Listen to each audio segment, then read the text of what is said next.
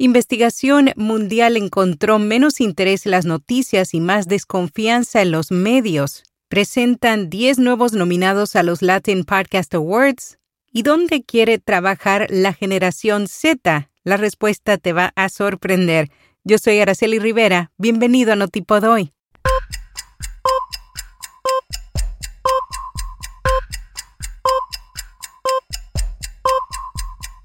Notipod hoy un resumen diario de las tendencias del podcasting.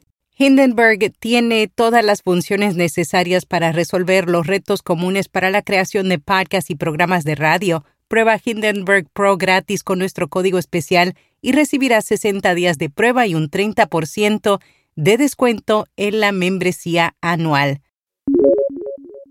El informe de noticias digitales reveló que la fatiga informativa está aumentando el número de personas que evitan noticias en torno al COVID-19, la política y una serie de otros temas.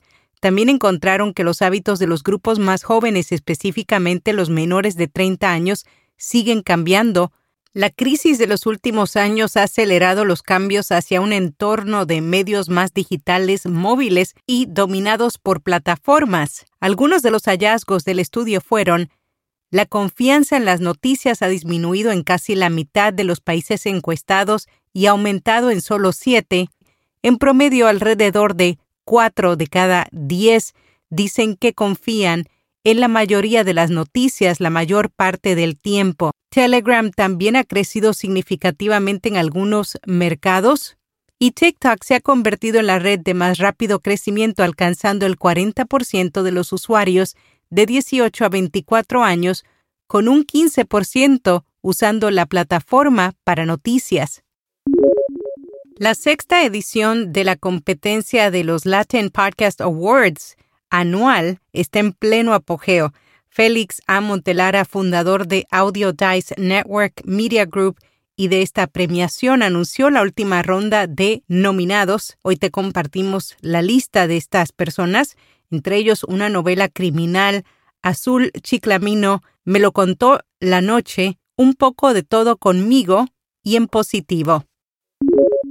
Según Bloomberg, a medida que la cantidad de podcasts se ha disparado, la capacidad de descubrimiento se ha vuelto exponencialmente más difícil.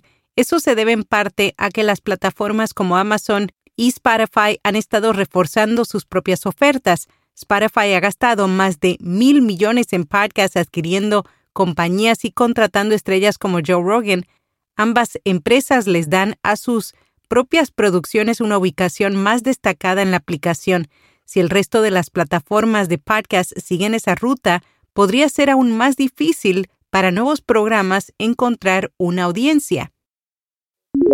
Con rss.com obtienes almacenamiento de audio ilimitado, distribución automática a los principales directorios, soluciones para patrocinio, análisis multiplataforma, un sitio web gratuito y más. Prueba rss.com completamente gratis hoy. ¿Dónde quiere trabajar la generación Z? Una encuesta realizada por la Sociedad Nacional de Académicos de Escuelas Secundarias reveló que un mayor porcentaje de jóvenes quieren trabajar con Spotify. El estudio, que entrevistó a más de 11.000 estadounidenses en edad de escuela secundaria y universidad, también reveló que la mayoría de los 10 empleadores más deseables de la generación Z son corporaciones conocidas. La lista incluye Google, Amazon, SpaceX y Walt Disney Company. Spotify ocupó el puesto número 3 este año y se disparó desde el puesto número 42 en 2020. BuzzFeed en 2020 ocupó el puesto 18 entre los empleadores más deseables. Este año se ubicó en el puesto 50.